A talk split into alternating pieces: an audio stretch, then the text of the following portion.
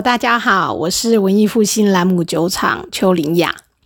今天呢，我想要来跟大家分享一篇我在二零二零年十一月写的另一篇故事。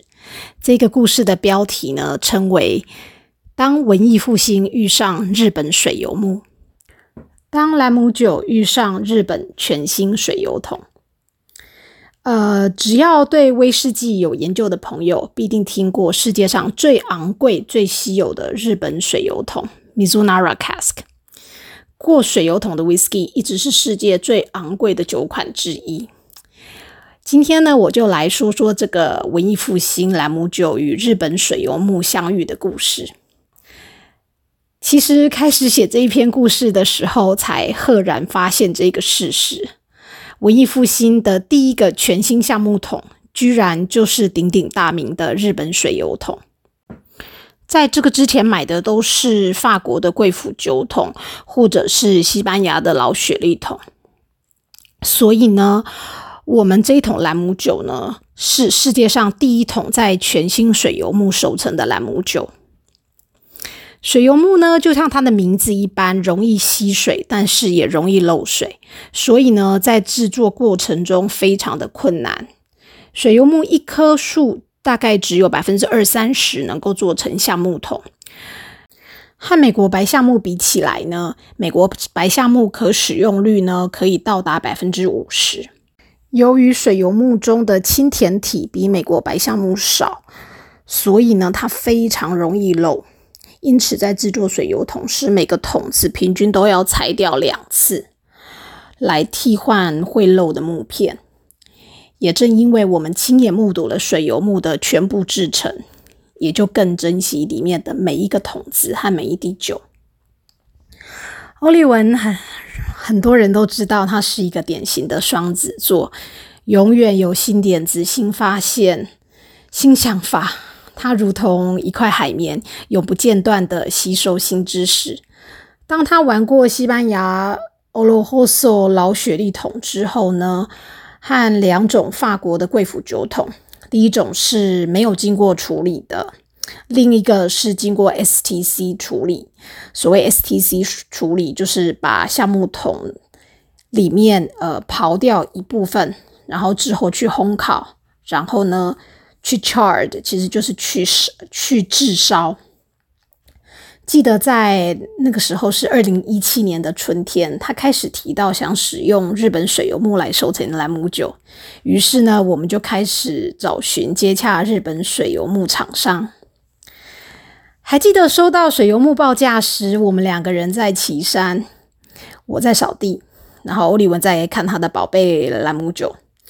欧利文很兴奋的看看着报价单，算了又算，然后自豪的跟我说：“你看，我早就说过，日本经济不好啊，桶子不贵。”我也赶紧换算一下价钱，是不贵，顿时松了一口气。我问欧利文想要弄几个来玩玩，欧利文没有直接说出他心中想要的数量，但我看得出他非常非常想要。于是呢，我就随口说：“那就买十个吧。”其实呢，是看看他的反应如何。认识我们的人应该都知道，我每次都是用这一招。欧利文听到，马上赞同，笑容满面，雀跃的走开。我呢，就继续扫我满地的落叶，心想呢，幸好不用花一大笔钱。十分钟以后，欧利文有些沮丧的走过来说，他又收到了另外一封 email，日本业务说刚刚的报价有错误。他说他少写了一个零，我在一旁哈哈大笑。这个业务真的是个奇葩。顿时呢，欧利文从天堂跌落地狱，一脸忧愁。我在一旁泼冷水说：“你得感谢这个业务的失误，让你拥有十分钟的快乐。这十分钟，你可是曾经拥有十个水油桶的哦。”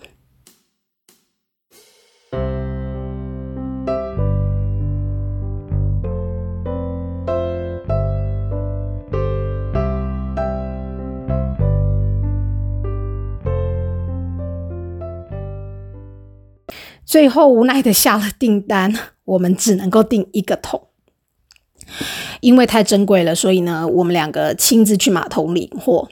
通常我们都是请货运公司直接帮我们送过来。我们在那里呢，叮咛堆高机师傅和货车司机，千万得小心呵护。虽然第一次收新桶就是水油桶，但因为欧利文已经有处理其他桶子的经验了，也就比较没有那么紧张。告诉大家为什么会紧张？因为日本制桶厂告诉我们说，有些酒厂订了数量不少的水油桶，结果呢，酒在注入桶子后呢，几乎没有一个桶子不漏。这个是他们天大的噩梦，而且日本的水油桶师傅还得组团去修理。于是呢，欧利文事前准备完善，处理过后，马上将桶子装满二零一七年的兰姆酒。老天保佑，一滴也没有漏。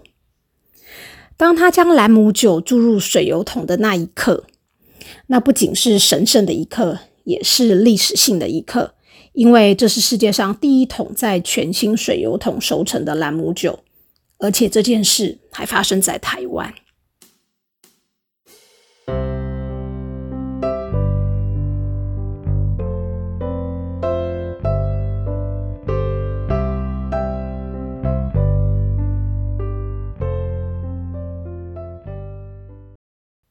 收到桶子后的不久。呃，其实呢，我们就接到社长想要亲自拜访的来信。我们当时觉得有一点奇怪，也很惊讶，心想：才买一个水油桶就来拜访，又不是买一个货柜。见了面之后才知道原因。社长说他非常好奇，谁会买一个全新水油木来做实验？通常没有人会这样做。他说，他心中很纳闷，到底是何方神圣？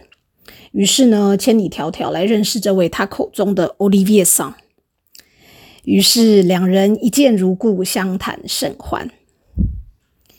社长年纪和欧利文差不多，接家族事业才几年。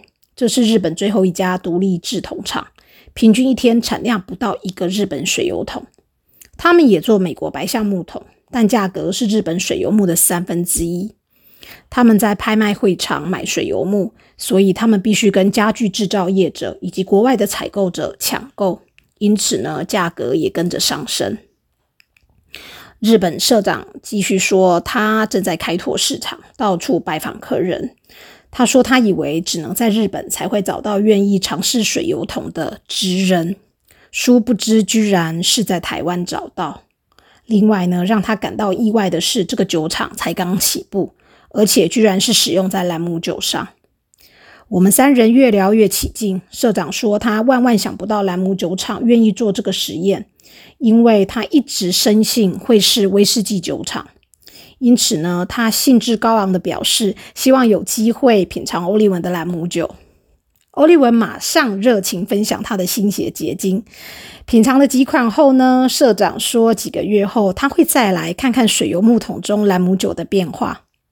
几个月后，二零一八年初，社长真的又来访，结果如何暂且让我卖个关子。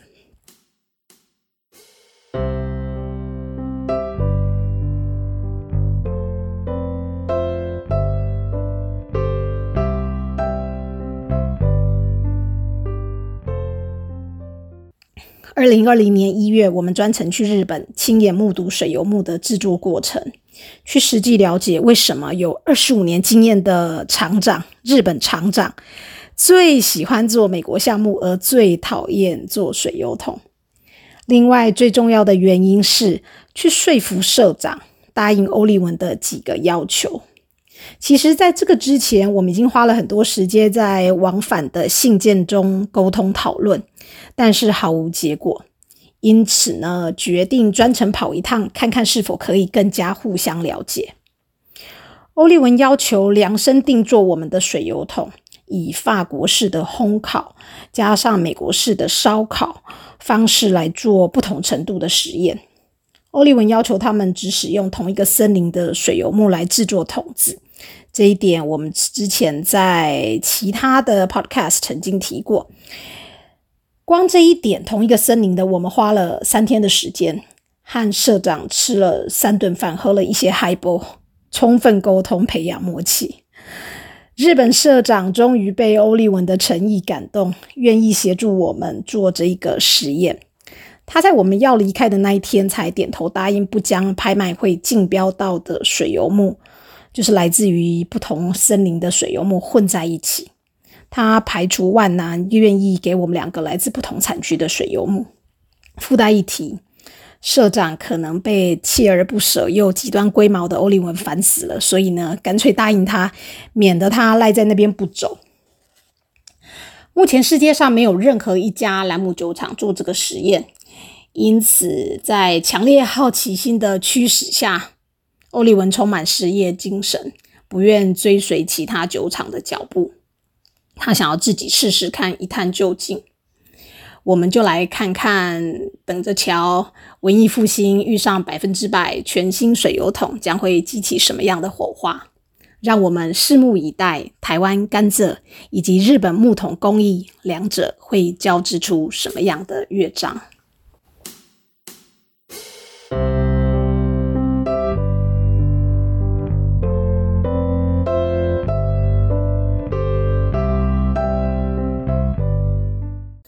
之前呢，曾经提过欧利文制酒没有束缚，没有框架。很多朋友会问我，欧利文最崇拜的兰姆酒厂是哪一家？答案是没有。我相信大家一定不敢相信，欧利文没有任何一一款最喜爱的兰姆酒。其实，因为他不是特别喜欢兰姆酒，才想要成为兰姆酒厂的制酒师。因此，他没有心中的典范。最简单的原因就是，我之前一直说过，台湾刚好生产甘蔗，所以就非得有兰姆酒。欧利文跟我说呢，他没有受到任何一个兰姆酒厂的影响。他说他没有追随哪一个酒厂，很简单的呢，是他的兰姆酒在引导他。他说他只是。跟着他的酒的脚步，在一旁慢慢陪伴，让他成长茁壮。欧利文没有打算要重现某个酒厂的风味，唯一遵循的原则就是蒸馏适合长时间在桶中熟成的 Single Rum。他按自己的步调走自己的路，我深信他正在开辟一条属于台湾独特的文艺复兴兰姆酒之路。今天就分享到这边，我们下一回见，谢谢您，再见。